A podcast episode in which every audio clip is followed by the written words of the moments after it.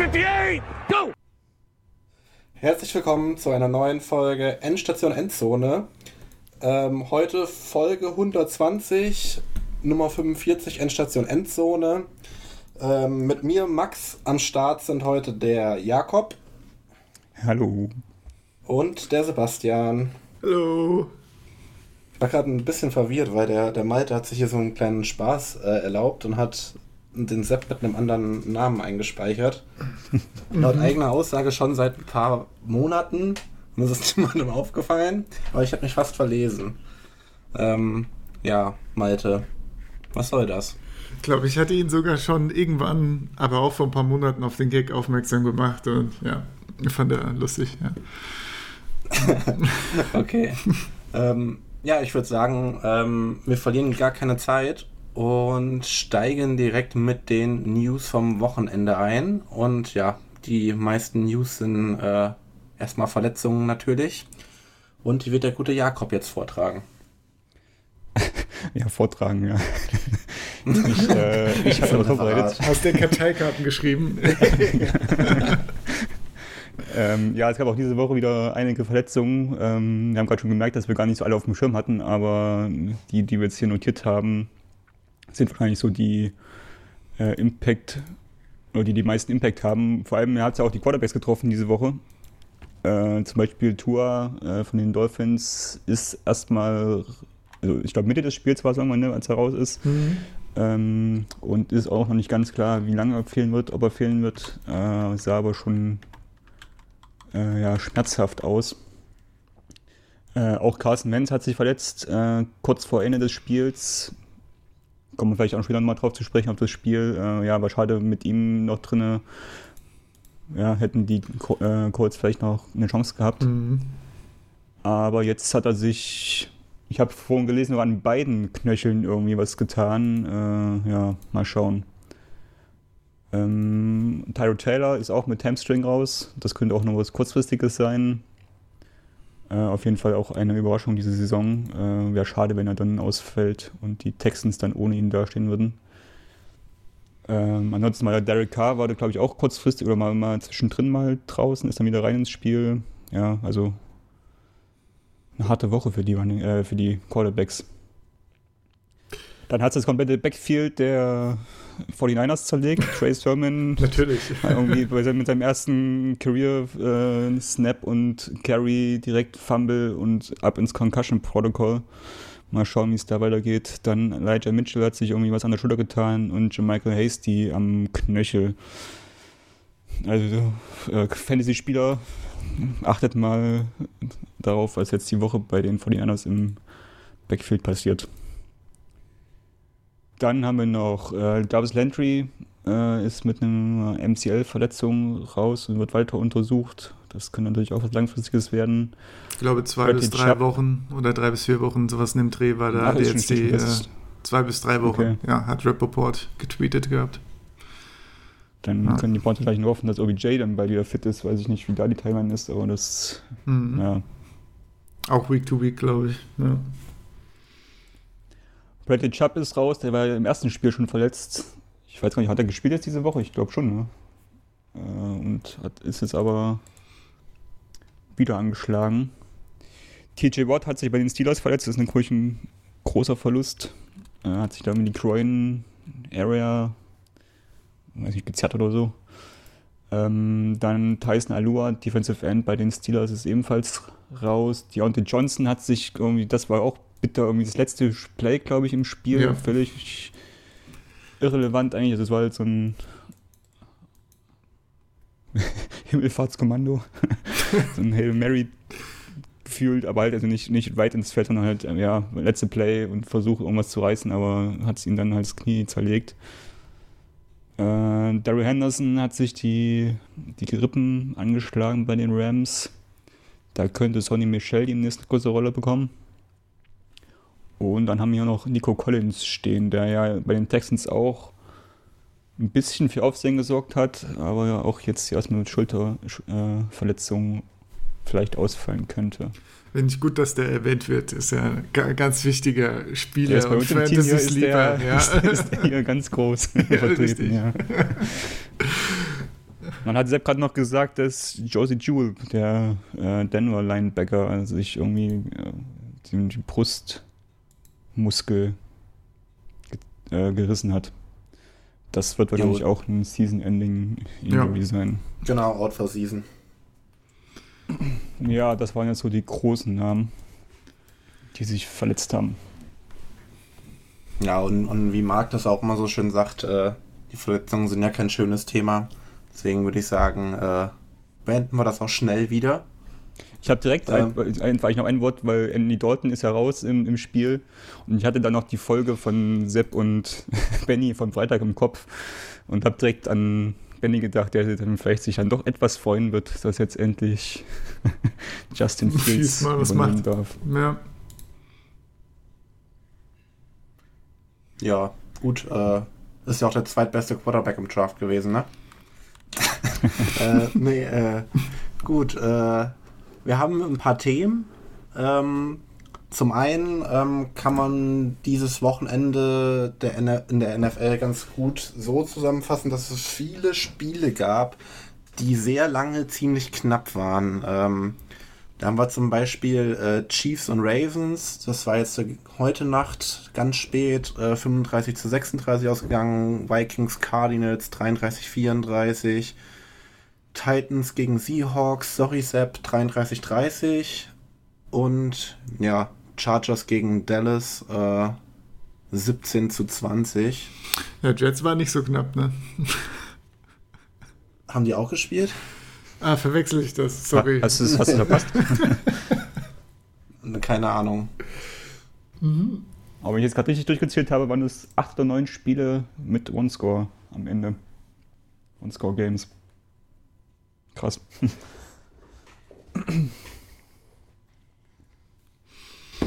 Ja, an, ansonsten kann man vielleicht noch ähm, im Vorfeld vielleicht noch die Gala-Vorstellung der Buccaneers erwähnen, die äh, wirklich, also Atlanta wirklich komplett auseinandergenommen haben. Äh, 48 Punkte von äh, Tampa Bay. Ähm, ja, die, die Offense von den Buccaneers, äh, die rollt auf jeden Fall. Die, die hat Bock. Auch wenn sich das leider in meinen Fantasy-Punkten für Chris Godwin nicht so niedergeschrieben hat. Ja, das ist das ähm, Tragische daran. Ne? Ich hatte, äh, Antonio Brown hat ja auch im ersten Spiel äh, gut Punkte gemacht und äh, der machen die Bugs 48 Punkte und natürlich macht Antonio Brown irgendwie drei Fantasy-Punkte oder so mit seiner einen Reception da. Also das, das äh, ja, leicht frustrierend wieder. Äh, naja, naja, gut verteilt wurden da die Bälle auf jeden Fall. Ich sag mal, Godwin hat ja immerhin 16 gemacht, aber bei 48 Punkten denkt man sich halt schon, ach, mach halt mal 35 Punkte. ja. Gut, vielleicht ein bisschen hoch der Anspruch an der Stelle, aber. ja. ja, oder 25 halt. Ja, okay. ja, 16 bei 48 Punkten ist dann schon irgendwie trotzdem irgendwie ein bisschen enttäuschend. Mhm. Ja, aber was, was sagt ihr denn so, dass der, der alte Mann äh, die Offense immer noch so über das Feld führen kann. Ich meine, klar, äh, Atlanta ist jetzt wahrscheinlich auch nicht so der Maßstab, aber trotzdem musste er erstmal 48 Punkte aufs Board zaubern, ne? Ja, fünf Touchdowns äh, von Tom Brady. Kein Rushing-Touchdown, wenn ich es gerade richtig sehe. Nee, kein. Ja, alles Passing-Touchdown bei den ja. Buccaneers, ja. Ja, ich ja. meine, ich finde, er macht das ja. halt wie, wie immer einfach grundsolide. Also da, äh, ich finde, es ist eigentlich gar nicht so flashy meistens. Äh, es ist äh, einfach immer grundsolides Spiel. Gronk steht immer frei. ich meine, das ist halt bei der Offense, halt, irgendeiner von den Receivern steht eh immer frei und im Zweifelsfall ist es halt Gronk, ne, der jetzt auch wieder ordentlich abgeräumt hatte. Zwar, zwar nicht so viele, ich meine, keiner hatte über fünf Receptions, glaube ich. Aber brauchen wir ja auch nicht bei den Receivern. Ne? Ja, läuft so viel rum. Ja, das ist halt echt ein Luxus. Und wenn dann halt jemanden hast wie Brady mit den Qualitäten, mit der Erfahrung. Ja, keine Fehler dann, machen und einfach ja. durchballern. Ja. Ja, ist halt irgendwie so, also gefühlt ist es halt immer irgendwie so, sobald er seinen Rhythmus hat, ist es halt irgendwie übelst schwer, da überhaupt irgendwas gegen zu machen, wenn du dann halt noch so eine, ja, ich sag mal so, nicht das, äh, keinen Top Ten Backfield hast, so wie die, äh, wie die Buccaneers, ähm, dann kommst du da halt auch mal so richtig unter die Räder, ne? Und sag mal, die können doch irgendwie froh sein, dass sie irgendwie selber 25 Punkte aufs Board gekriegt haben bei, bei der Tampa Defense, die eigentlich auch ziemlich stark ist. Ähm, ansonsten hätte es halt auch komplett in die Hose gehen können. So sieht es ja noch, es sieht ja noch einigermaßen okay aus, würde ich mal sagen. ja.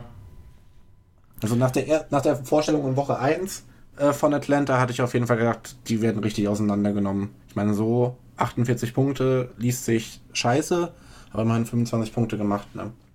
Ja.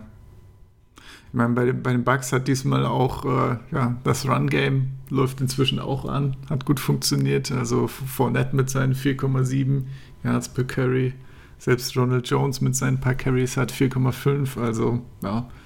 Tom Brady hat 6,0. ja, gut. Einmal für 6 Yards, okay.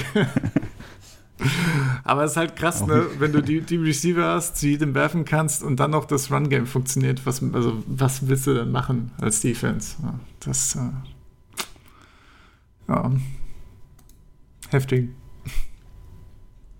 Sollen wir auf den Schedule gucken von den Buccaneers, wie da so die nächsten Wochen aussehen würden, weil ich meine, Dallas sah ja schon ein bisschen besser aus. Also im Sinne von, dass Dallas besser dagegen halten konnte. Ähm, bei den Buccaneers haben wir dann jetzt in der nächsten Woche die Patriots. Das können, oh, das wird sehr interessant, glaube ich. Ach ne, Quatsch, erstmal die Rams. Erst die Rams, dann die, Buc äh, die Patriots. Also das sind zwei Defenses, da könnte es auf jeden Fall spannender werden. Ja. Ja, Bucks Rams ist auf jeden Fall äh, eines der Top-Spiele, denke ich, jetzt am Wochenende. Ja. Das wird sehr interessant. Und dann ist es dann äh, gegen die Patriots ist es die erste Rückkehr nach äh, oder das erste Spiel gegen die Patriots als von Tom Brady als Tampa ich glaube, ja. Ich glaube nicht, glaub nicht, dass die letztes Jahr gegeneinander gespielt haben. Müsstest du nochmal nachgucken, aber. Nee, dieses, müsste dies das erste Mal sein, stimmt. Ja, krass, das ist dann auch nochmal so eine, so eine Story nebenbei, wo man vielleicht dann äh, paar Leistungsschwankungen reininterpretieren könnte, falls es vielleicht nicht so gut läuft oder so. Aber ich glaube, der, der Tommy ist Profi genug, dass er das einfach abschütteln kann und äh, ja. trotzdem bei 100% gegen seinen alten Kollegen ist. Bin gespannt, was sich dann Belichick ausdenkt dafür. Mhm. Tom Brady, der kennt ihn ja wie niemand anderes packt er die Cheats aus und äh, liest Tom wie ein Buch. Ja. Ja. ja. Oder auch nicht. Der weiß, der wusste die ganze Zeit, wie es geht.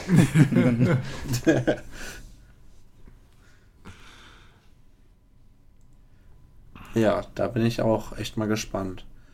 Ähm, kommen wir, würde ich sagen, zum nächsten Spiel, was wir uns hier besonders notiert haben. Und zwar die, wie Malte es so schön benannt hat, die Katastrophe der Saints. Äh, an der Stelle auch nochmal Sorry an Benny. Äh, aber ja, das war halt. ich glaube, das kann keiner schön reden. das war halt leider echt gar nichts. Ah. Also, ich weiß nicht, ich habe nur im Vorfeld gelesen, dass da irgendwie ein Corona-Outbreak war, aber dann auch nur gesehen, dass irgendwelche, also irgendwie der Großteil davon Trainer waren und Michael Thomas, der sowieso noch neun Wochen raus ist. Deswegen kann ich das jetzt gar nicht so bewerten, ob das wirklich, äh, ja, ob das wirklich einfach ein Kollektivversagen war oder halt den, den Ausfällen geschuldet. Ähm, war da noch ein bisschen mehr im Busch, weil ich habe es halt leider auch noch in der Red Zone gesehen. Die, die Defense war sehr geschwächt, wenn ich das richtig mitbekommen habe. Es sind vier Starter sind ausgefallen. Davenport ist, glaube ich, auf IR sogar. Also, ja, Defense schon geschwächt. Ich weiß gar nicht, äh, ob in der O-Line so viel, so viel raus waren oder ob die Panthers D-Line einfach so gut ist. Weil das war ja im Prinzip äh, das Theme des Spiels so, dass ja, eigentlich jeder, jeder zweite Snap oder so ge ordentlich gepressured wurde und Winston da so dermaßen aufs Maul bekommen hat. Naja. Habt ihr das Spiel geguckt? Oder? Ich muss sagen, ich habe das Spiel auch nur in der Konferenz gesehen. Die Auszüge, die das da zu sehen gab. Ja, ich habe auch nicht so viel Red dazu Zone halt gesehen, habe hab mich ein bisschen über ähm, Christian McCaffrey abgefuckt, weil gefühlt, der, der, der läuft halt immer für 100 Yards, der fängt Bälle für 100 Yards, aber läuft den Ball nie über die Linie. Dann hat er es zum Glück äh, äh, einmal geschafft, glaube ich, jetzt äh, gestern. Jo. Wenn ich, wenn ich da richtig liege. Einmal reingelaufen. Aber ähm, ja, dafür hat er halt nicht so viele Bälle gefangen und das hat mich dann trotzdem wieder genervt. Ja, ich glaube, McCaffrey ist, äh, ich habe das Spiel relativ viel von dem Spiel gesehen. McCaffrey ist, glaube ich, mindestens zweimal an der Ein-Yard-Linie gestoppt worden vom Touchdown. Also auch nach relativ langen Runs und so. Also das war ein bisschen, ja, echt Pech für das die Fantasy-Owner dann. Das Einzige, wo man sich dann noch mehr aufregen kann, ist äh, kurzer Schwenk zu dem Raiders-Spiel. Brian Edwards, der jetzt in zwei Spielen nacheinander einen Touchdown aberkannt bekommen hat. Und ich habe mich zweimal riesig gefreut. Ja. Da muss ich auch beide mal an dich denken. Bei den Situationen. Ach ja. Hat jemand von euch Camera in Fantasy? Das äh, ist ja auch nee. eher kein Spaß. Also, wie, wie, gesagt, das Spiel war eigentlich so, die, die Panthers äh, Offense war, naja, okay, auch nicht ohne Fehler. Gerade gegen, gegen Ende dann. Aber die, die Panthers Defense hat halt einfach so äh, jegliche Produktion der Offense einfach äh, komplett kaputt gemacht. Ich meine, Camara 8 Carries für 5 Yards.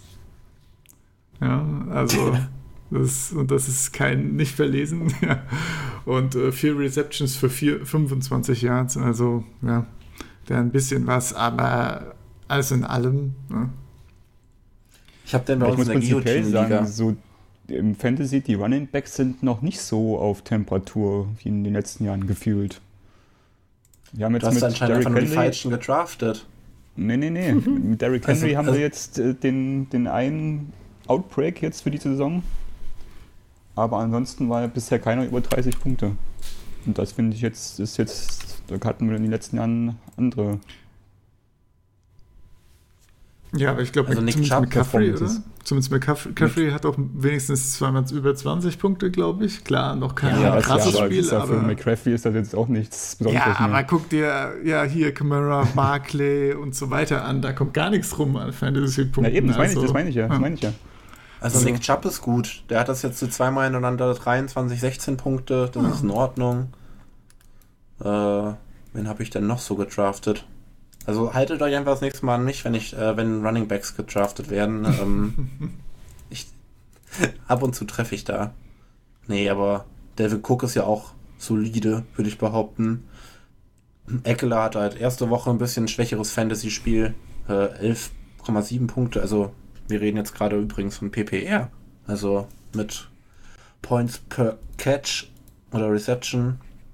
Ähm, also 11 Punkte letzte Woche, diese Woche 22. Also das in Ordnung. Daryl Henderson, zweimal über 15 Punkte. Also gibt schon ein paar Kollegen. Ja. Fehlen aber auch noch einige. Oh, Miles Sanders wieder abgekackt in den Punkten. Eieieiei. Hm, das ist alles. Naja, naja. Da, da finde ich ja jetzt so die, die, die Schwankungen bei den Top-Receivern, äh, finde ich da ja auch spannend irgendwie. Also, wenn wir gerade mal den Exkurs zum Fantasy machen wollen. So, Murray Cooper hat jetzt letzte Woche irgendwie knapp 40 Punkte gemacht, diese Woche 5. Genauso Tyreek Hill, der hat auch letzte, letzte Woche 37 Punkte gemacht, heute, äh, heute Nacht 5. Äh, wen haben wir hier noch? Debo liefert. Cordarell Patterson ist auf Platz 21 bei den Wide Receivers, das ist auch krass. Ja, vor allem bei den Wide Receivers. Das, das nervt mich halt so, dass der als Receiver gelistet ist. Christian Kirk, letzte Woche 24, diese Woche 9. Lockett sehr stark. Bis jetzt einer meiner besten Draft-Picks habe ich in zwei, drei Ligen geholt. Den habe ich mir auch einmal geholt. Da bin ich auch richtig stolz drauf. richtig. Ja, gut, warte noch zwei Wochen, dann kriegt Metcalf die ganzen ja. Punkte und dann macht Lockett irgendwie fünf oder so. Von locker ja. können auch noch zwei, drei Spiele kommen, wo er unter oder einstellig punktet. Ja, aber gut, der Start auf jeden Fall. Jetzt muss ich doch nochmal ganz kurz ansprechen. Corey Davis war natürlich auch in Woche 1 richtig stark, in Woche 2 eher meh. Ah, in Woche 2 ging ja nichts bei ihm. Ja, die haben ja nicht gespielt, deswegen null Punkte. nee. nee. Er hat 1,8 Punkte gemacht und eine, und eine Interception verursacht. ah, okay. Das heißt, der Quarterback hat gar nicht so viele verschuldet essentiell. Okay. Nee. okay. nee, nee, nee. nee, nee, nee. Kommen wir wieder zu den Saints. ähm. äh, wer auch viele Interceptions geworfen hat, ist James Wilson. ja. Ja, der ist so ein bisschen in seine, seine, alten, seine alten Muster so zurückgefallen, hat, ich dachte ich das Gefühl, zumindest ja, so gegen Ende, ne? gesehen habe. Meine, ja, da war ja auch wieder irgendwie so, so vogelwilde Hail Mary-Versuche. Ja. Falls ich ich verstehe nicht, warum er das macht, ne? Weil so auch die, die Interception am Ende, die er dann da noch rausgeballert hat, jo, ich, ich meine, okay, es, äh, sie sind im Rückstand und müssen irgendwas machen, aber dann versau doch nicht deine Stats und gib den schlechten Ruf, indem du einfach so zum Gegner im Fallen so mal rüberwirfst oder so. Dann äh, beende es doch einfach mit einem Sack und fertig. Also. Gerade als Winston, wo du genau weißt, wenn er irgendwie so eine Scheiße baut, dass es auf Twitter hoch und runter ge ja, drüber eben. geredet wird. Ja. Ich meine, die eine Deception fand ich okay. Es war halt wirklich einfach letzten 20 Sekunden von der ersten Hälfte in mehr oder weniger Hail Mary. Aber äh, die andere war wieder super unnötig. Naja. Aber da, da hat sich keiner, äh, keiner gut angestellt in der Saints Offense. Beziehungsweise die meisten hatten gar keine Chance, erst irgendwas zu machen. Naja. Die O-Line soll auch nicht so gut gewesen sein. Zumindest das, was ich gesehen habe. Ähm ja, und die Wide Receiver, die haben ja auch gefühlt gar nichts. Also gar keine Punkte irgendwie gemacht oder Stats aufgelegt. Ja, also hier nee, Winston, sieht alles sehr mau aus. Ja. Winston 44 Snaps, wenn ich das hier richtig sehe, und äh, Total Pressures äh, von der Carolina Defense 25 Stück mit 5 6 und 13 Hurries, 7 Hits, also einfach komplett umgenietet die ganze Zeit. Nicht, das ja. war halt echt äh, extrem unschön. Ja, da kann man auch nicht so viel ja, Winston für blamen. Ich meine, Winston hat den einzigen äh, Touchdown-Run gemacht, die einzigen Punkte selbst geholt, also ja. Ja, und der best, beste Receiver, Lil Jordan Humphrey, mit einer Reception für 27 Yards. Mehr muss man zu dieser Offense in, an dem Tag dann auch nicht sagen. Ja. Ja. Tja. Da kann man sich gespannt sein, was die, was die Packers machen, ja. Also, wenn man sich jetzt die, die Saints anguckt mit dem Spiel, wie sie gegen die Packers gespielt haben, entweder sind die Packers richtig scheiße und spielt ja. den ersten Pick oder äh, war halt wirklich so ein Tag, wo bei einem gar nichts geht und bei dem anderen alles funktioniert. Das können wir doch auch dann direkt als Überleitung benutzen. Äh, sehr gut gemacht, Jakob. Oder willst du da noch mal kurz in die Diskussion einsteigen, bevor wir zum nächsten Punkt kommen? Nee, nee, das, nee, nee. Nimm mal die Überleitung. Okay. Dann nehme ich die Überleitung dankend an und wir beschäftigen uns mit dem Spiel Buffalo gegen Miami, wo Miami es tatsächlich hinbekommen hat, 0 Punkte zu erzielen und Buffalo 35 erzielt hat. Ähm, so wie ich mitbekommen habe in der Red Zone, hat vor allem Josh Allen die ersten beiden Drives so gespielt wie letztes Jahr und danach sehr stark nachgelassen. Aber naja, sind ja immerhin trotzdem 35 Punkte aufs Board gekommen. Ähm, Spielen wir nicht sogar gegeneinander, Sepp, und du hast Josh Allen in the League? Lass mich das äh, kurz checken, weiß ich gar nicht. Ah, nee, ich warte, ich spiele gegen, spiel gegen Malte, der hat Josh Allen. Ja, der hat 12,66 Punkte gemacht. Ich habe in anderen Ligen auch Josh Allen. Das ist echt enttäuschend, was er da bis jetzt äh, leistet. Das sieht auch echt nicht so geil aus, alles, was er da anstellt. Er hat ein paar Momente gehabt, die ganz geil waren, aber generell, ja, Jetzt könnte man natürlich dann direkt auch die Diskussion aufmachen. Äh, er wurde bezahlt und äh, ja, direkt äh, schwache, schwächere Leistungen. Ähm, meint ihr, sowas könnte das sein oder ähm, vielleicht dann doch eher, dass sich die gegnerischen Teams dann eher, also besser auf, auf Josh Allen einstellen, weil ich sag mal, letztes Jahr war es ja dann schon irgendwie überraschend, dass er so explodiert ist. Ähm, und dieses Jahr weiß man halt, was einen erwartet, wenn man gegen Josh Allen spielt. Ich meine, klar, AFC East hat zweimal gegen die gespielt, aber ich meine, da hatten die meisten Teams halt auch nicht die Mittel, da jetzt groß was dagegen zu machen. ähm, bei Miami hätte man ja eigentlich erwartet, dass die Secondary eigentlich on point ist. Aber die haben halt gefühlt auch gar nichts hinbekommen in dem Spiel jetzt. Also meint ihr, es liegt daran, also die, die schwächere Leistung von Josh Allen jetzt äh, an, dem, an dem Vertrag oder darauf, dass die Teams besser eingestellt sind einfach? Oder vielleicht hat er auch einfach nachgelassen. Kann ja auch sein. Ja, der ist satt. Kein Bock mehr. ja, ich glaube, es war einfach, die letzten zwei Seasons hat er sich so hart verbessert, dass da einfach mal wieder ein bisschen bisschen der alte Josh Allen durchkommen musste, denke ich. Ne? Ein bisschen wieder zurück auf den Boden der Tatsachen geholt wird. Klar, Defenses stellen sich auch darauf ein, das ist wahrscheinlich ein bisschen was von allem. Ne? Ja. So, so schlimm wie vor zwei Jahren war er jetzt nicht. Also, wenn sich so irgendwie zwischendrin einschaukelt und er äh, ja, jetzt wieder langsam zu seiner Form kommt, dann äh, ja ist das in Ordnung. Dann sei immer noch sehr gut. Da mache ich mir nicht so viel Sorgen. Ja. Ich habe es auch nicht mehr im Kopf, wie die letzte Saison war, ob er da von Anfang an so richtig glänzt hat oder ob er sich da auch erst, ob er da auch erst reinkommen musste. Aber man kann ja auch sagen, also die Steelers sind da schon eine bessere Defense. Da kann man auch ruhig mal eine schlechtere Leistung zeigen und deswegen Miami musste halt nicht mehr kommen. Also im Endeffekt bist du dann halt, wenn du dann irgendwie zur Halbzeit so von liegst, dass du halt weißt, dass hier nichts mehr anbrennt, dann haust du halt auch nicht mehr das raus, was du vielleicht imstande bist zu machen. Ich würde jetzt nach dem zweiten Saisonspiel, glaube ich, jetzt noch nicht so ganz die Säge streichen bei Allen ähm, und noch, ihm noch ein paar Spiele Zeit geben.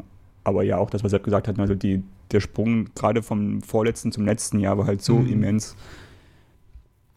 Äh, und war ja in vielen Kategorien einfach ein Outlier, was halt eigentlich gegen jegliche Statistiken spricht. Und von daher ist wahrscheinlich so eine Regression auch gar nicht jetzt so unwahrscheinlich gewesen. Das, das Blöde ist halt für die Bills, dass damit mehr oder weniger äh, ja, so die Contender-Chancen stehen und fallen, je nachdem, was halt Josh Allen bringt. Ja. Ja, nächste Woche gegen, äh, gegen das Washington Football Team haben zumindest äh, solide Defense gespielt bis jetzt, glaube ich. Also, ja. ja. Ja. Nicht so gut wie letztes Jahr, glaube ich, aber immer noch relativ okay. Ja.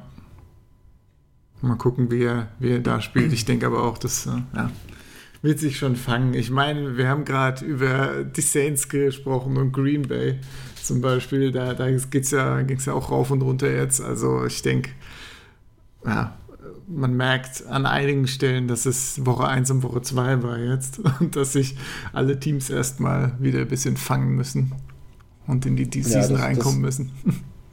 Weiß von euch jemand, wie ähm, Josh Allen in der Preseason, habt ihr da Snaps gesehen hat überhaupt oder Nee, glaubst du das kaum, keine Ahnung, aber.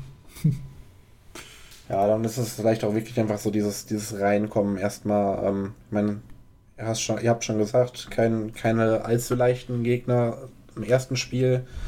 Gegen Miami musstest du dann vielleicht auch nicht so wie, wie sonst. Weil die waren echt schlecht. Die, ja. Das kann man so sagen, die ja. Waren, die waren echt schlecht. Ähm, konnten vielleicht auch teilweise nichts dafür, weil Tua schon, also Tua hat halt äh, genau vier Passversuche auf dem Feld erlebt und musste dann verletzt raus. Ähm, Miles Gaskin 25 Rushing Yards bei fünf Versuchen, also ja, die haben dann irgendwie versucht mit Jacoby Preset eine High-Passing-Offense aufzuziehen und das ist nicht so geglückt, wie der Spielstand wiedergibt. Ähm, Ja, bester Receiver Jane Waddle, 48 Yards bei 6 Receptions. War jetzt nix, ne? Nee. Da sieht man, de deutlicher kann man es gar nicht am Ergebnis sehen, glaube ich. wie, das, äh, wie das hier nix war. Ja. Bei immerhin 216 Yards, da gab es ein paar Teams, die, die noch weniger Yards gemacht haben. Das ist, äh, ich glaube, ah, die, die, Saints, so die. die Saints hatten, glaube ich, knapp über 100 oder so. Ja. 128 hatten die Saints. Das ist schon krass. naja. Ich, wenn man sich so einfach nur die Stats anguckt, dann fragt man sich aber schon irgendwie, wie die, wie die Bills zu 35 Punkten ankommen äh, bei den geringen Jahrzahl in Anführungszeichen.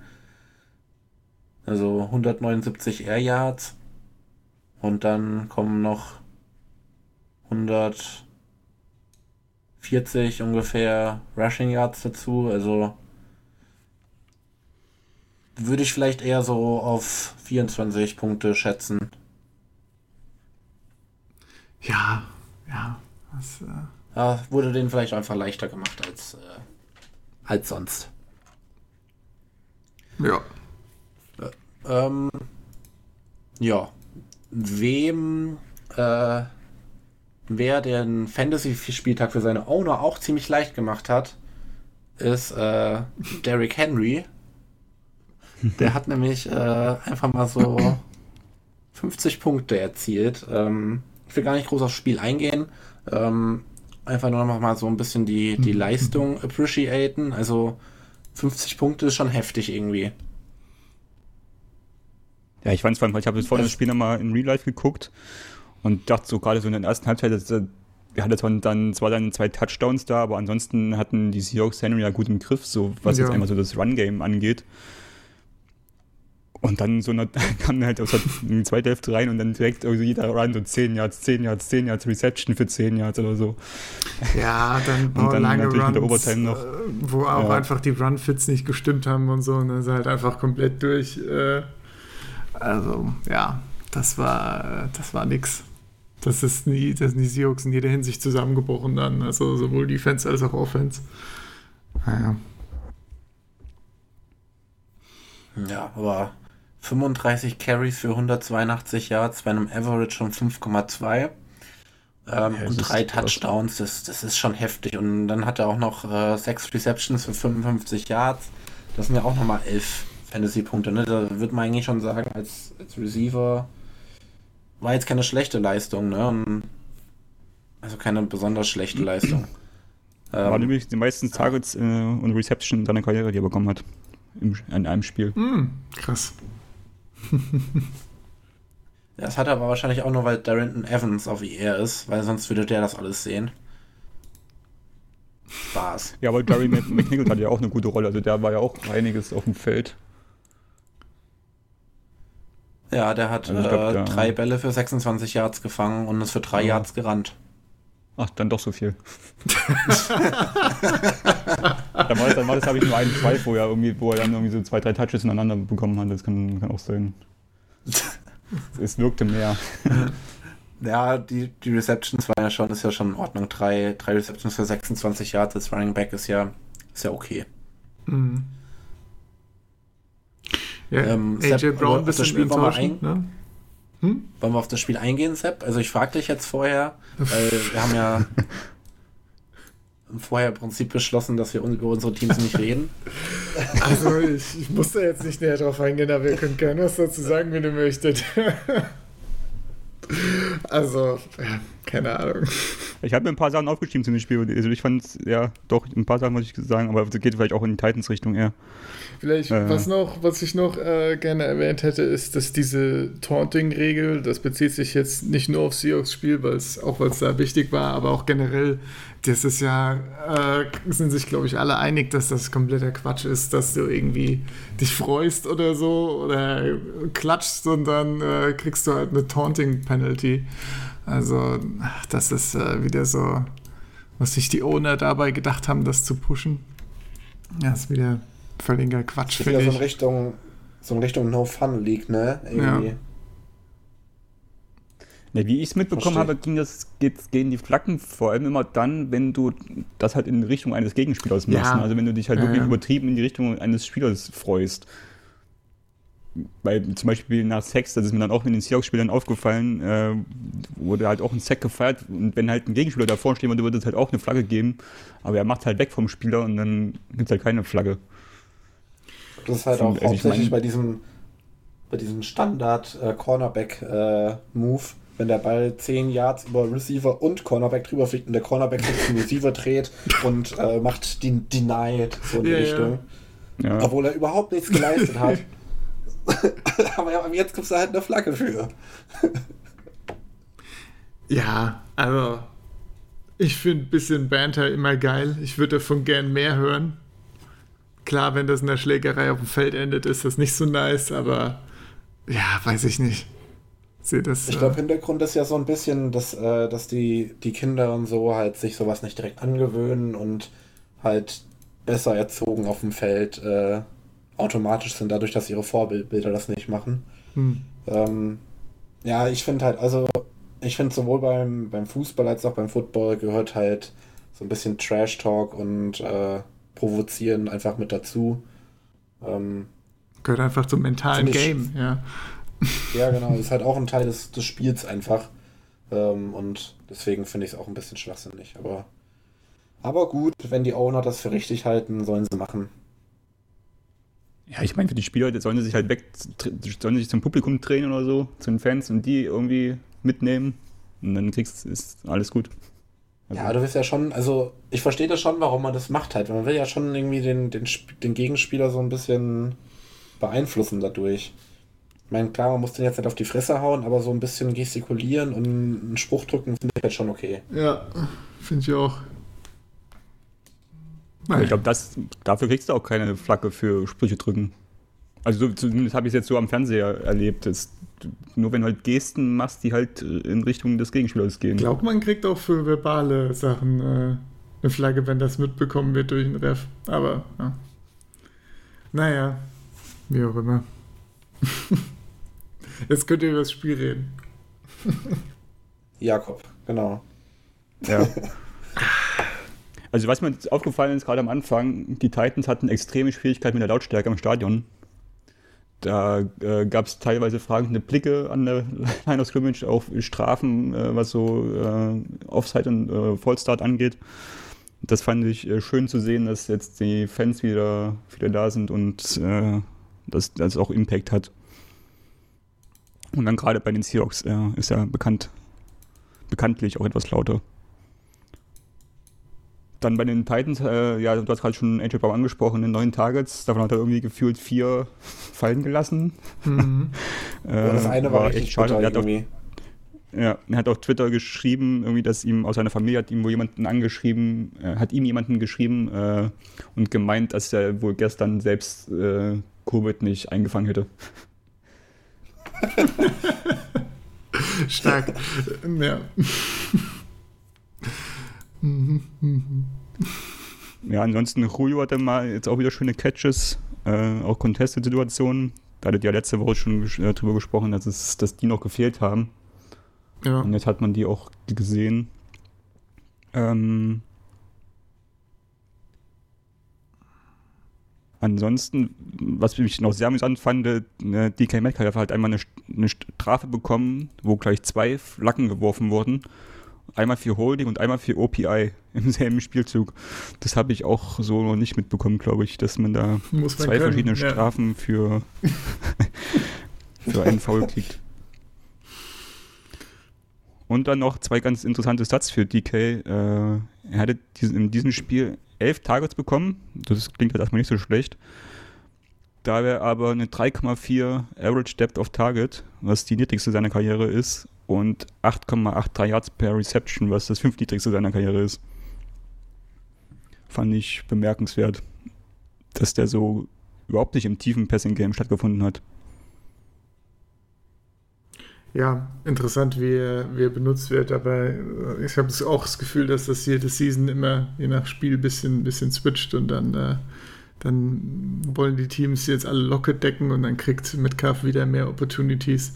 Es ist halt irgendwie schade, dass man das nicht alles mal rund zusammenkriegt und ein bisschen, äh, bisschen weiter diversifiziert. Also gerade von der Offense her fand ich das wieder ein ziemlicher Rückschritt, was man da auch äh, taktisch mit Motion und allem, also Pre-Snap und so gemacht hat, äh, im Gegensatz zu Woche 1, da, äh, ja, irgendwie wieder eine, eine, Regression zu dem, was man da, äh, ja, was man auch als Fan gerne mehr gesehen hätte, aber ja.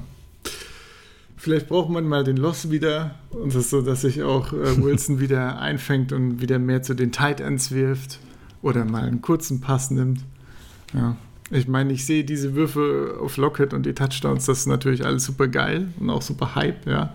Aber das hilft halt nichts, wenn das, äh, wenn die Offense 95% der Zeit kacke ist und dann, äh, dann äh, machst du halt mal hier und da einen geilen Touchdown, aber äh, ja, kannst nicht konstant punkten und äh, kannst du dann, so kriegst du zwar einen guten Rekord am Ende, aber schaffst es halt auch nicht durch die Playoffs. Von daher, ähm, ja.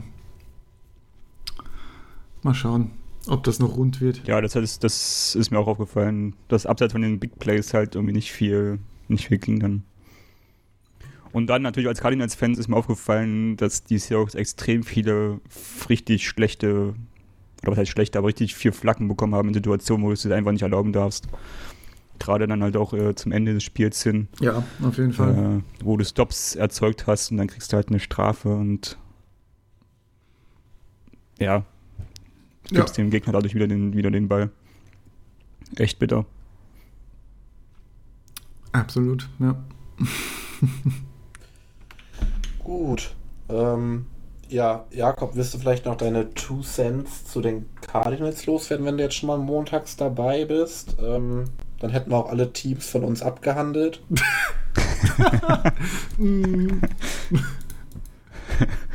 die einen mehr, die anderen weniger. Ja, ähm, ja kommt Ja, gerne. Ähm, Cardinals jetzt 2-0 nach, nach dem deutlichen Sieg gegen die Titans in Woche 1. Dann kam jetzt ein Zittersieg gegen die Vikings. Ähm, ja, wo die Vikings mit dem Ablaufen der Zeit am Ende dann den Field Goal verschossen haben, um, ich glaube, es war um die 30 Yards oder so, 30 Yards Field Goal. Äh, wo der Kicker von den Vikings auch äh, vorher schon einen Extrapunkt verschossen hat. Also der war in dem Game nicht so sicher.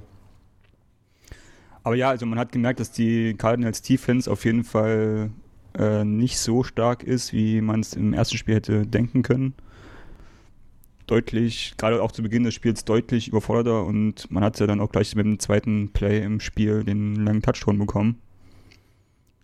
Ähm, ja, aber man hat, die haben sich dann gefangen im Laufe des Spiels und natürlich hat die Offense das Team dann im Spiel gehalten.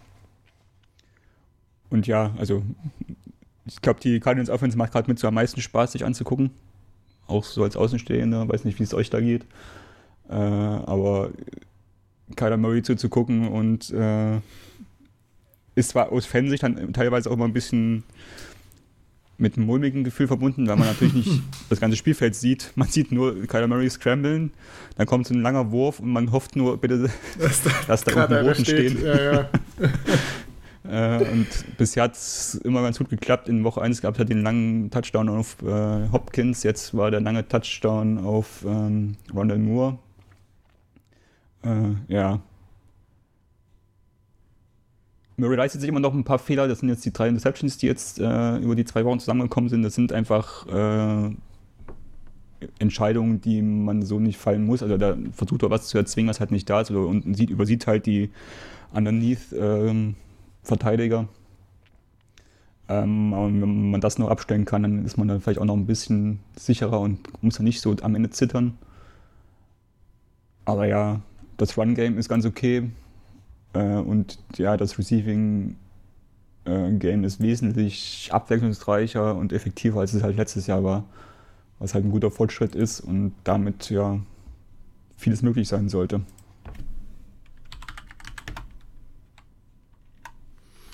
Ja. Ich meine. Wie, äh, bitte.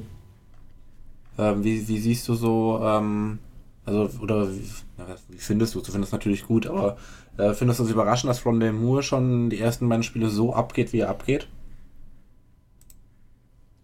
Mm, was heißt überraschend? Also ist eigentlich, eigentlich ist es so der Best Case, wie es jetzt läuft, ne? weil man hat eine ähnliche Situation, Situation schon äh, mit Andy Isabella gehabt vor zwei Jahren, als man den gedraftet hat, was also vom Spielertyp ja ähnlich äh, ist und das waren halt meine Bedenken, dass man es halt wieder nicht schafft, ihn ins Spielsystem einzubinden und das klappt halt mit Rondell Moore jetzt ganz gut, aber es ist halt nicht nur Moore, sondern es ist halt das gesamte System drumherum, was halt besser funktioniert als noch vor ein, zwei Jahren.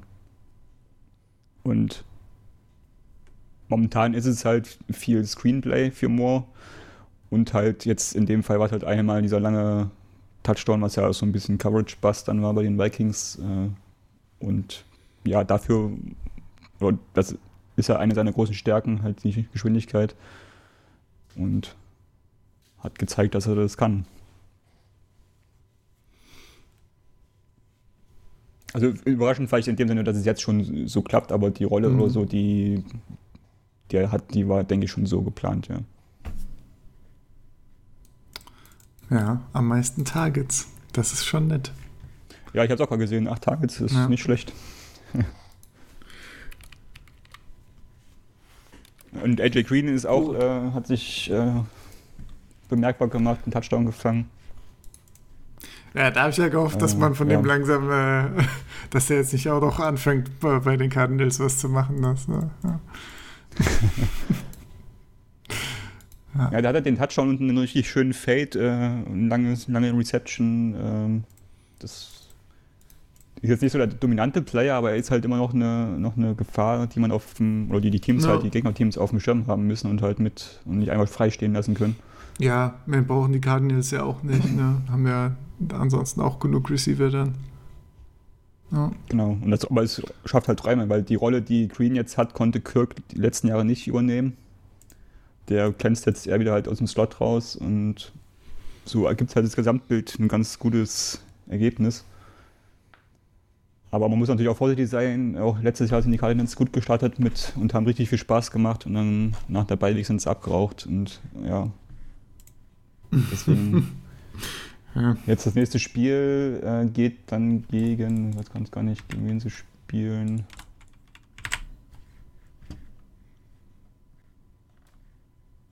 Gegen die Jaguars, glaube ich. Und danach dann gegen die Rams und die 49ers. Was dann die ja, Richtungs oder die richtungsweisenden Spiele dann sind. Ja, also die, äh, die Spiele innerhalb der Division, ne, die werden, glaube ich, alle sehr heftig und sehr interessant. Ja. Da ist wahrscheinlich jedes ein Highlight. Ja. Hoffentlich, ja. ja. Wobei das 49ers-Spiel gegen die, gegen die Eagles, das, äh, da habe ich auch nur ab und zu mal in der Red Zone was gesehen, aber das scheint ja nicht spaßig gewesen zu sein. Das kam nicht oft, ja. ja. naja, naja. Ich weiß nicht, wann spielen die Seahawks gegen die 49ers? Ist das auch am Anfang der Saison oder ist das noch ein bisschen hin?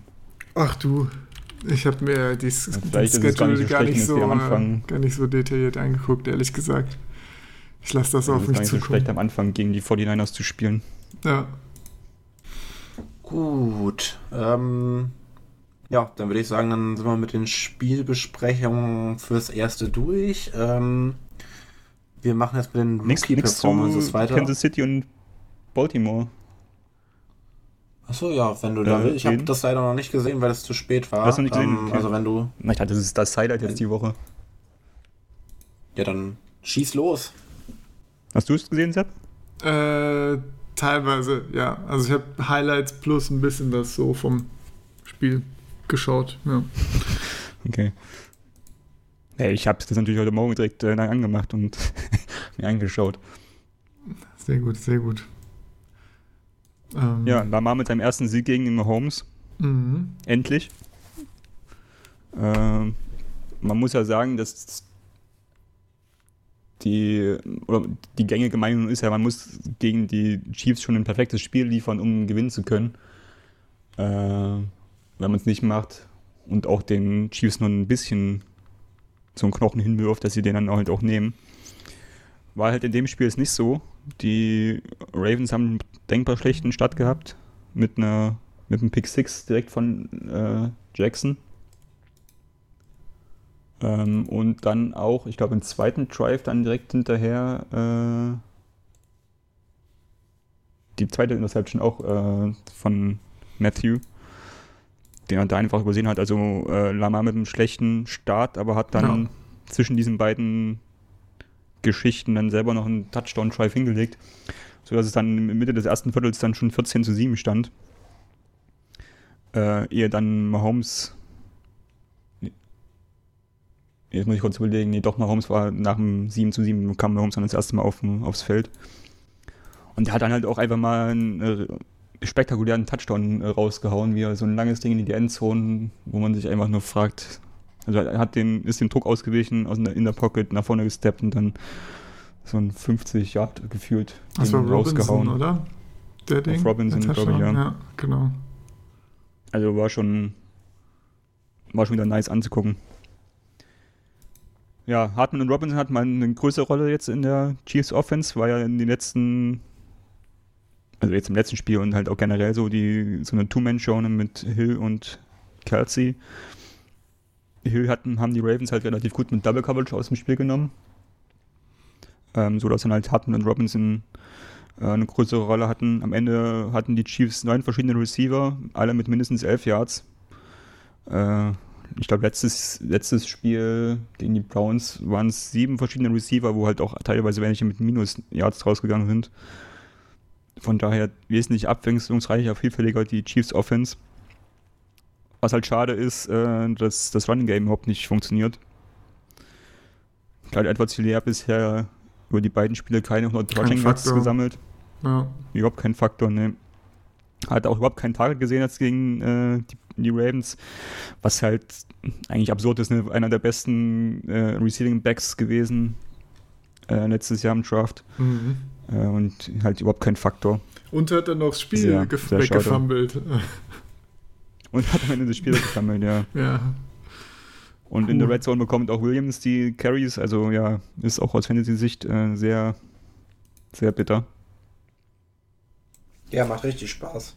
Ja. ja. Die, dann ist mir aufgefallen, dass die Chiefs Defense ein echtes Problem werden könnte. Die äh, Ravens hatten, ich glaube, zweimal so eine Situation, wo sie bei 1 und 25 standen. Und die haben halt beide Male es geschafft, in einen Second und Short zu kommen.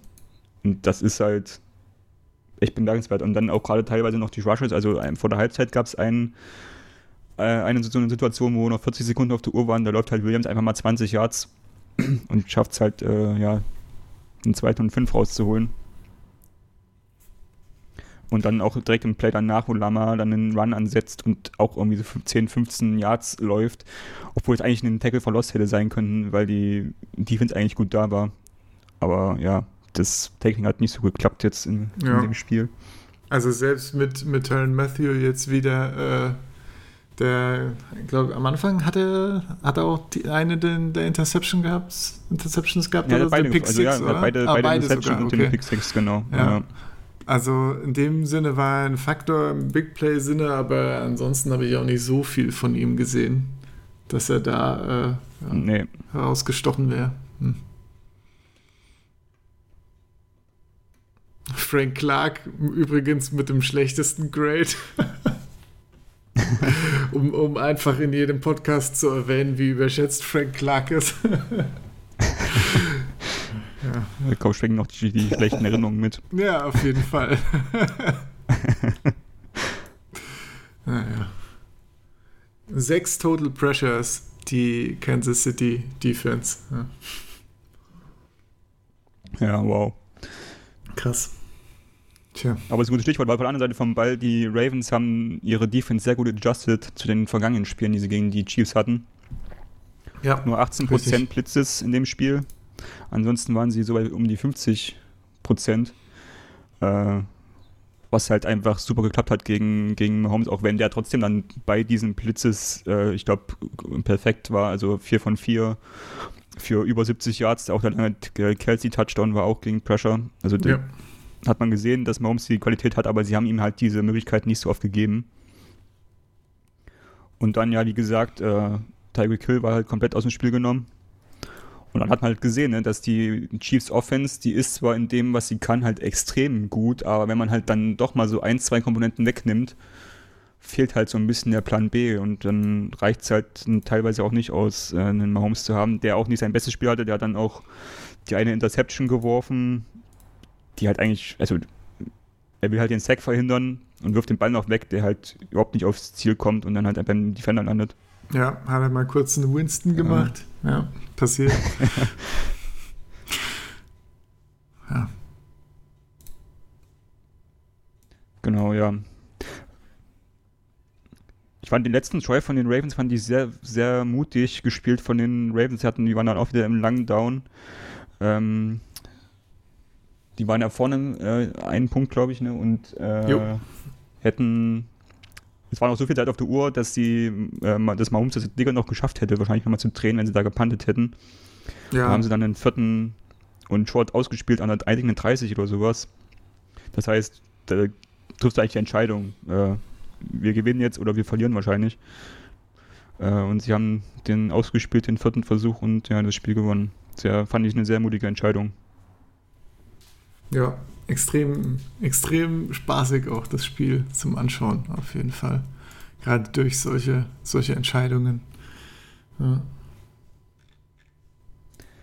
Und natürlich auch ein äh, Highlight der Lamar Jumpball Touchdown. Der war da wirklich richtig geil aus, wie der hinter der Line auf, äh, hinter der O-Line äh, hochspringt äh, und einen Ball wirft. Sah sehr gut aus. ja, doch wesentlich, wesentlich besser das Spiel, als ich gedacht hätte. Ja. Gerade nach Woche 1 der Ravens. Aber ja. Wie immer am Anfang der Season sollte man vielleicht nicht äh, zu schnelle Schlüsse ziehen. ja, und für mich halt auch tatsächlich äh, unerwartet, dass man nach dem Start, also nach dem Pick 3 und Pick 6, dann, dass die Ravens das dann noch gedreht bekommen haben, das Spiel. Ja. Und da war halt dann, der Neckbreaker war halt die Interception von Mahomes, weil dadurch halt die Turnover wieder ausgeglichen waren und die Ravens quasi wieder ja, even waren. Weil sie sind halt ansonsten das ganze Spiel diesen einen Turnover hinterhergelaufen. Ja. Auch super interessant, wie sich die O-Line entwickelt hat. Also ähm, da, äh, wir hatten es schon von äh, Alejandro Villanueva äh, am Freitag im Podcast, der äh, Right Tackle gespielt hat und da so ziemlich seine, wahrscheinlich die schlechteste Pass-Blocking-Leistung seiner Karriere hingelegt hat. Und jetzt einfach mal ähm, durch, äh, durch die, äh, was war das, die Stanley-Verletzung? Ja, ne? Äh, ist er ja auf Left, Left Tackle geswitcht für das Game, was ja auch seine Ursprungsposition ist meistens. Und da ähm, hat er einfach mal ein Elite-Grade bekommen overall. Sehr gutes Pass-Blocking, noch besseres Run-Blocking. Ja. Äh, das ist schon, äh, schon sehr interessant. Generell die O-Line wesentlich besser in diesem Spiel. Ja. Die Rotation hat besser funktioniert auf jeden Fall.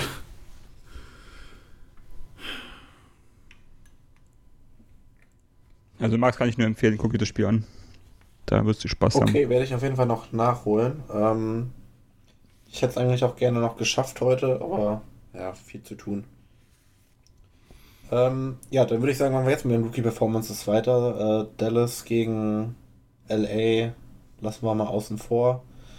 Ähm, Rookie Performances. Äh, fangen wir bei den Quarterbacks an. Ja. Äh, Justin Field, äh, nee, Zach Wilson steht Moment, da ganz Moment, oben. Halt, stopp. Ich glaube, du hast da zu weit runter gescrollt.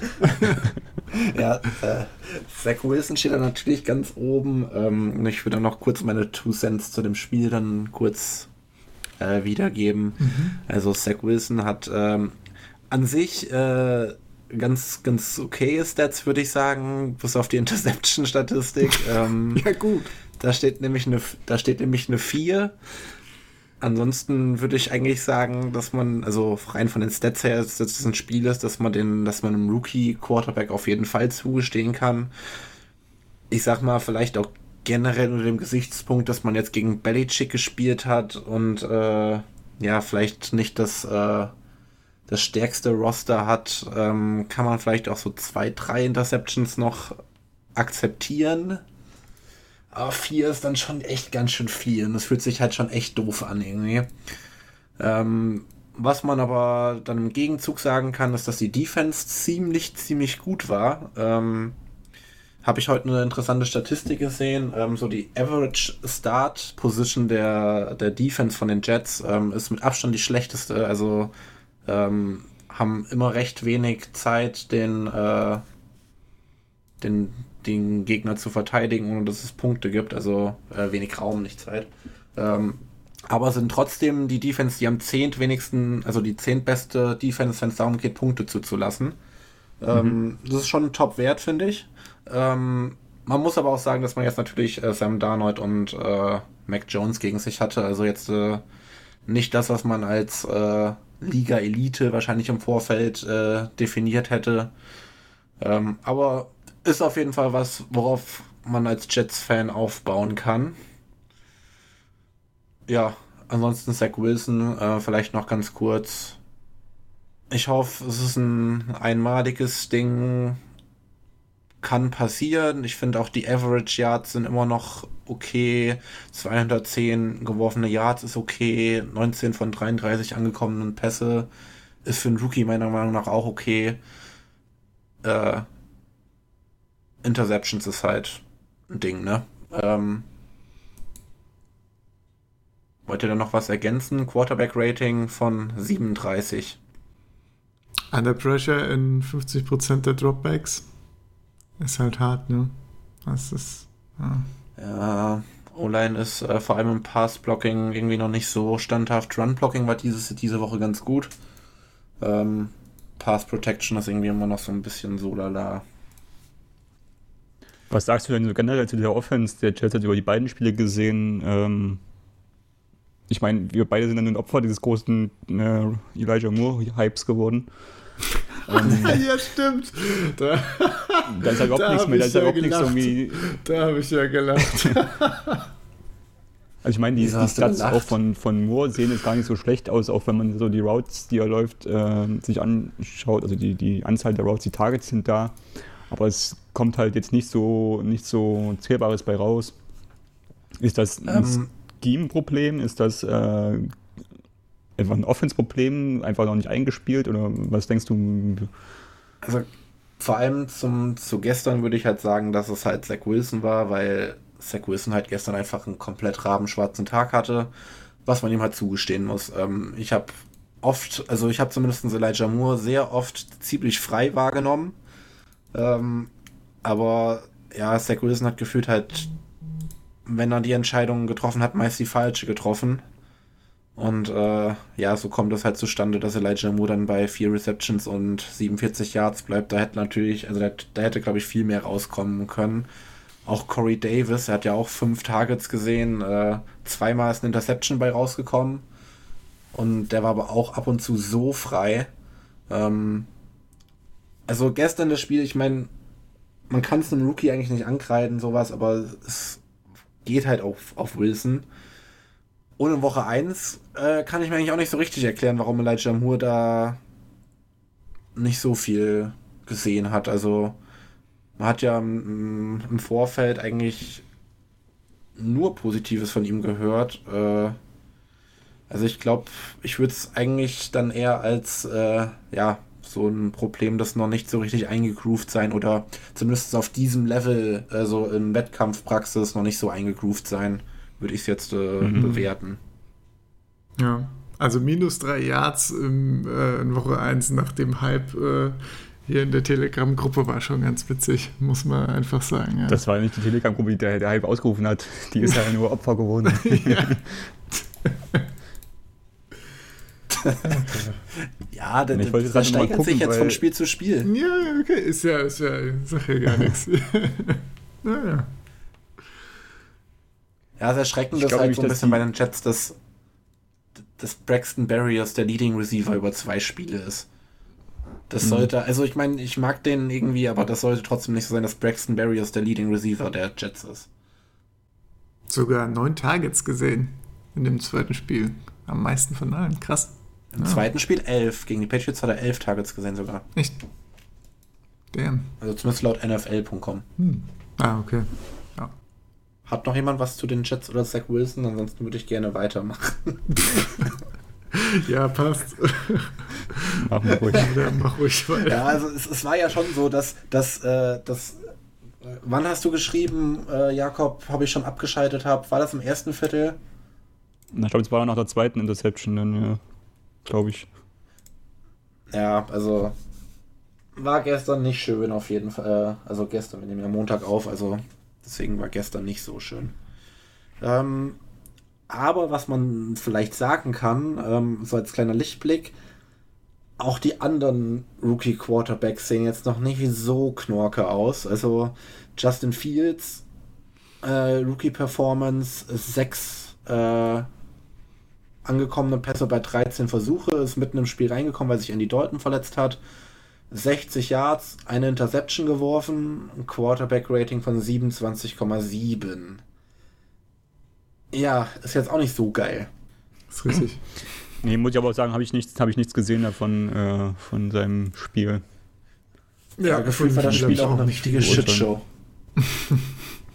da, da stand es ja auch gefühlt die ganze Zeit irgendwie 7-0 oder so. Für, für Chicago.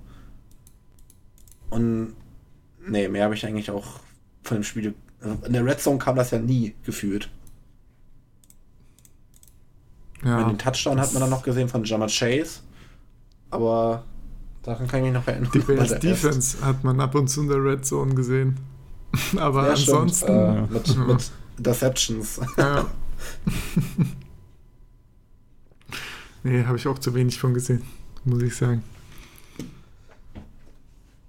Okay, dann machen wir weiter mit Trevor Lawrence, der irgendwie auch noch nicht so seinen, äh, ja, seinen Rhythmus gefunden hat.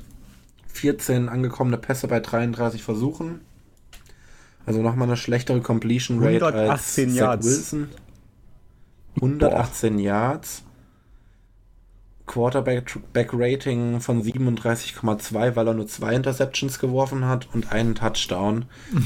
ähm, also ganz ehrlich, dann nehme ich trotzdem lieber die Statline von Zach Wilson.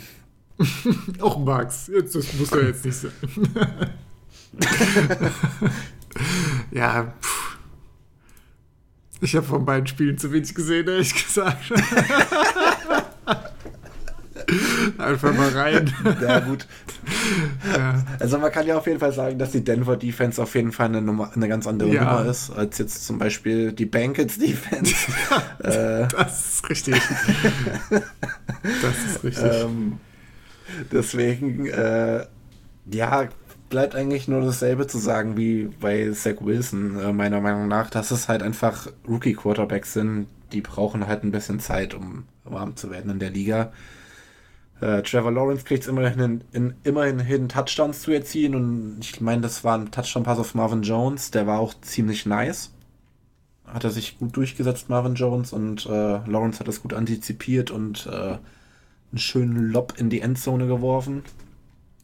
Aber naja, also man, vom First Overall Pick erhofft man sich dann da vielleicht trotzdem vor allem eine höhere Completion äh, Rate ja. Und vielleicht auch weniger ja. Interceptions. Der ist jetzt auch schon insgesamt bei, bei fünf Interceptions in zwei Spielen. Ähm, und ich glaube drei Touchdowns. Ja, und die. Ist nicht die der Herzlinger, die man sich um die Menge. Ne? Nee. Ja, zumindest nach zwei Spielen jetzt, ne? Also. Ja, ja. Ja, ja, noch nicht, ja.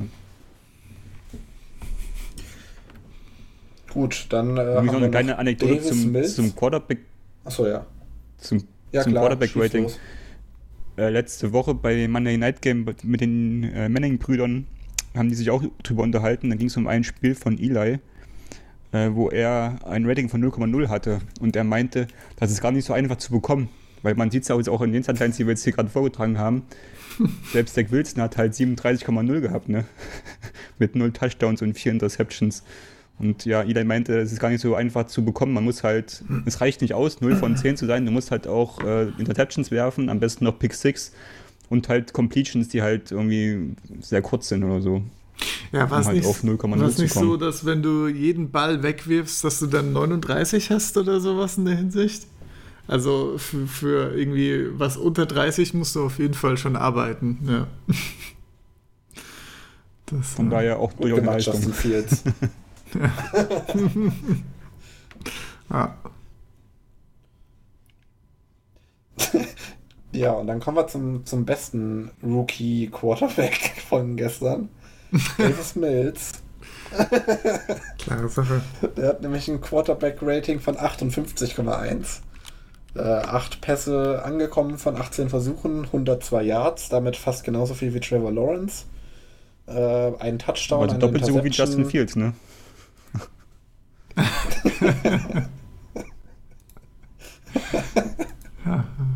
Ja, ja. bewiesen. Ja.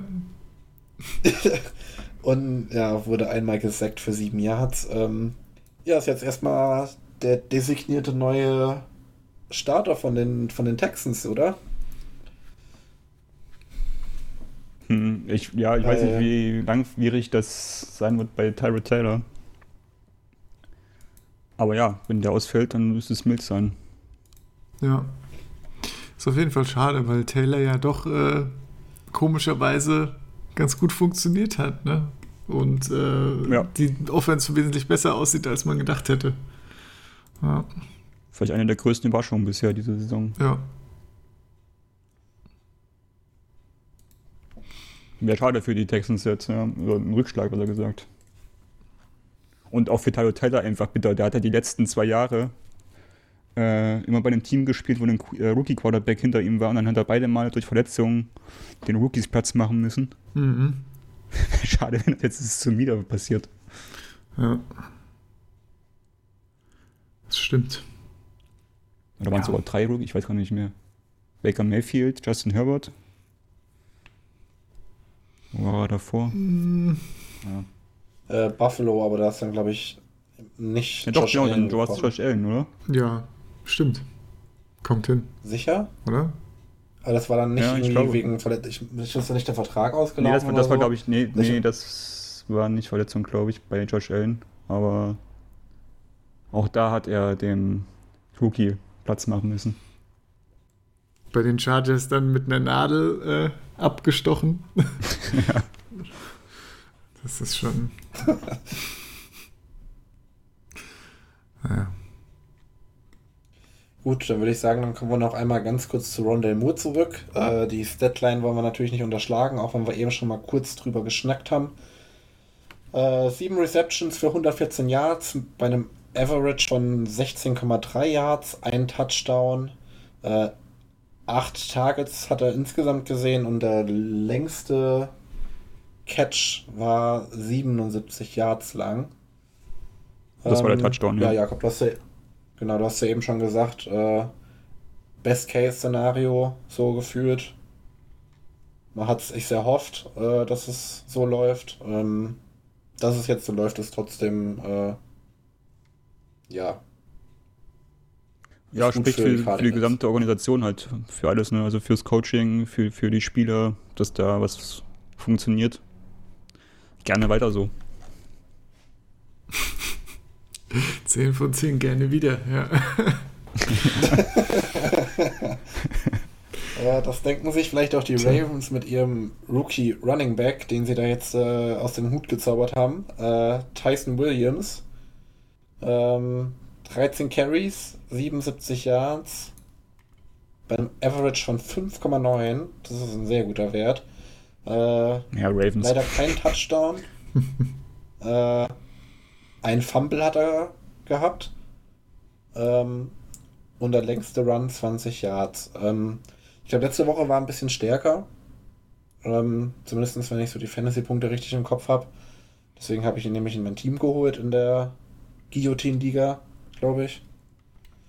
Ähm, ja, hoffentlich bleibt er am Ball, ne? Das wäre für mich ganz gut. Und für die Ravens vielleicht. Ja, ich glaube, er ist jetzt nicht so der krasse Leadback, also er hat jetzt nicht so die, die Workhorse-Rolle, aber ich meine, es reicht auf jeden Fall aus. Letzte Woche hat er halt den Touchdown gehabt, das ist dann halt der Unterschied. Ja, diese Woche haben zwei Bälle gefangen für 16 Yards. Hm? Zwei Bälle für 16 Yards noch gefangen. Ähm, genau. Das war's dann auch mit den Super Rookie Performances. Ähm, dann würde ich sagen, kommen wir zur vorletzten Kategorie. Und das ist, ich weiß nicht, äh, Sepp, ob du den Bumper vielleicht bereit hast. Klar. Worst ähm, Tackle of the Week. Geil, Mann. äh, kommen wir zum Worst Tackle of the Week und da haben wir uns diesmal dafür entschieden, dass äh, wir nur eins zur Wahl stellen, weil das so schlecht war von der Defense, ähm, dass uns eigentlich keine andere Wahl bleibt, als dieses Tackle direkt zu küren. Ähm, will einer von euch das vielleicht beschreiben? also es geht um den Touchdown-Run von Najee, äh, nicht Najee, Damian Harris äh, gegen die Jets. Ja, wie beschreibt man das? Ich meine, einmal durch die Mitte nicht getackelt, dann äh, irgendwie noch fünf Leute abwechselnd von links und rechts haben versucht, ihn zu tackeln und haben es auch nicht hinbekommen. Und an der Goal-Line haben sie dann, glaube ich, zu viert an ihm drangehangen. Aber äh, das war, ja. Ist so ein bisschen wie Beast Mode auf Wish bestellt. Aber für die Jets reicht's halt, ne? stark. Jetzt habe ich die Jets Defense eben ja. noch so in den Himmel gehoben. Ja. Ähm, da, das, das war natürlich ein, das war natürlich ein Quatschplay. Ähm, deswegen hochverdient äh, Worst Tackle of the Week äh, an die gesamte Jets Defense. Äh, könnt euch ja wirklich, also, das kann man wirklich der gesamten Jets Defense geben, ja. da waren ja. so viele dran, ja. Das ist ein Gemeinschafts Gemeinschaftsprojekt. ja. Gruppenarbeit, bei der keiner Bock hatte. Ja. ja. ja, so kann man es ganz gut beschreiben. Ähm, genau, das, das, zeigen wir euch ich dann meine, noch auf wenn Twitter. Wenn wir eine Abstimmung machen wollen, wenn wir eine Abstimmung machen wollen, kann, können wir noch ein paar äh, Alibi äh, Nominierungen mit, mit, mit ja, ich glaub, wir, wir, hatten uns noch so zwei, zwei, drei Nominierungen hatten wir in der Gruppe, glaube ich. Ähm, aber ja, wir gucken mal. Können, auch, können auch dreimal die Jets Defense nominieren. Verdient hätten sie es. Wir können jeden einzelnen Spieler nominieren ja. für den Tackle. Ja. ja. Schön. Gut, dann haben wir am Donnerstag das Thursday Night Football Game Carolina gegen Houston. Yay! Das ist doch ein richtiger Augenschmaus. Juhe! Wer von euch hat denn vor, das zu gucken von Donnerstag auf Freitagnacht? Nee, live nicht. Nein. Dauert noch ein bisschen, bis die guten ja, Thursday ähm, Night Games losgehen. Ja. Noch ein, zwei Wochen. Wobei das letzte Jahr zumindest noch? zum Ende hin auch nicht schlecht war. Ja, gut. Okay, Spiel kann man vielleicht ein bisschen so zusammenfassen. Äh, kann, kann Sam Darnold seine, seine guten Leistungen aus den ersten beiden Wochen bestätigen? Wie macht sich Davis Mills als Starter bei den Texans? Ähm, wie groß war der Terry Taylor-Effekt auf die Offense? Und äh, ja, hoffentlich macht CMC sieben Touchdowns. Ja, ja, okay. Gut, dann ähm, dann haben wir noch unsere Kategorie, wo, wir, äh, wo wir das äh, Monday Night Football Game heute Abend tippen. Und das ist äh, Detroit Lions gegen Green Packers. Ähm, da haben hat das äh, Endstation Endzone Ensemble die Tipps bereits in unser OneNote eingegeben, außer ich, weil ich mache das jetzt gleich spontan. Ich würde es einfach, einfach, mal kurz vortragen, nachdem wir uns letzte Woche kollektiv darauf geeinigt haben, äh, mit einer Nullnummer zu starten und alle auf, äh, ja, auf die Ravens gesetzt haben. Ähm, David hat ein 17 zu 21 für die Packers getippt. Äh, Mark tippt ein 17 zu 28 für die Packers und Malte ein 13 zu 31 für die Packers. Ähm, ich glaube, dass die Packers ähm, heute einiges wieder gut machen wollen und die die Lines richtig auseinandernehmen. Und ich tippe deswegen ein 10 zu ähm, 35. Ja, das ist schon wirklich richtig auseinandergenommen, ja. Also ich bin prinzipiell auf jeden ähm, Fall bei dir, dass da, äh, dass die Packers sich äh, die Peinlichkeit jetzt nicht äh, anhängen lassen wollen auf ewig oder jetzt ordentlich zurückschlagen werden. Hm, von zu Hause auch. Habt ihr ne? einen Tipp am Start? Ich finde die Richtung, die Marc gewählt hat, schon nicht schlecht. Also 10, äh, 10, weiß ich nicht, ob das nicht zu wenig ist für die Lions. Da nochmal so hier und da einen netten Run rein oder so. Ich weiß auch gar nicht, wie gut die Defense der Packers gerade ist. Die war ja auch ein bisschen angeschlagen jetzt, zumindest äh, Pass Rush, glaube ich. Ja. Also, ja. 20 sind zu viel, ja. 13 oder 17 Punkte, die Lions und die Packers mindestens 24. Aber wahrscheinlich eher Richtung, Richtung 30, ja. Sowas in der Richtung. Und Jakob? Ah, ich glaube, ich mache es ein bisschen spannender. Ich sage 17 zu 20 für die Packers. Okay, also tragen wir uns nächste Woche alle wieder 0 Punkte ein, ähm, weil wir alle auf die Packers getippt haben. ja, Lions sind halt echt noch eine Wildcard, ähm, also das ist ja, keine Ahnung. Kann ich auch das, die sahen gegen Vollernans nicht so, sich so schlecht aus, aber auch das war halt eine gute Defense und erstes Spiel. Und die Packers sind ja, weiß man auch nicht, was, wie viel das erste Spiel jetzt wert ist. Ist schwierig zu sagen. Ja, ich ja. finde halt generell so, die, die meisten Teams, so die ersten drei, drei, vier Wochen sind schwierig zu greifen. Außer die Jets. Da weiß man, was einen erwartet. da weiß man, was Sache ist. Ähm, ja, und dann würde ich auch sagen, damit können wir dann den Podcast auch beschließen. Haben über eine Stunde haben wir geschafft, ne? Ja, auf jeden Fall. Stunde 20. Ähm, uh, Krass. Richtiger Deluxe-Content heute wieder am Start. ähm, ja, dann würde ich sagen, folgt uns auf unseren Social Media Kanälen, verfolgt, was wir machen, äh, lasst mal ein Like da. Und ja, dann habt ihr noch ein paar letzte Worte zu sagen. War mal wieder lustig, den, den Montagspodcast zu besuchen. Schön habt ja, ihr es auch schon ja, hat auch generell auch wieder Bock gemacht, mal wieder aufzunehmen freue mich jetzt schon wieder, dass sich das so ein bisschen eingroovt und ja. regelmäßiger der Fall sein wird. Ähm, geht, geht Freitag was, Sepp? Klar, klar. Fre Freitag ist ja, Da muss ein äh, total spannendes äh, Spiel Houston gegen Carolina ja, besprochen werden. Da gibt es den, den Recap. Mal gucken, vielleicht, vielleicht kann ich auch noch ein bisschen Benny mobben im Best Case, ja, wegen der, wegen der Saints Performance. Schauen wir mal. Da äh, kommt bestimmt wieder was Nettes raus, ja. Genau, dann hört da auch auf jeden Fall rein am Freitag oder Samstag, je nachdem, wie schnell ihr schnippelt.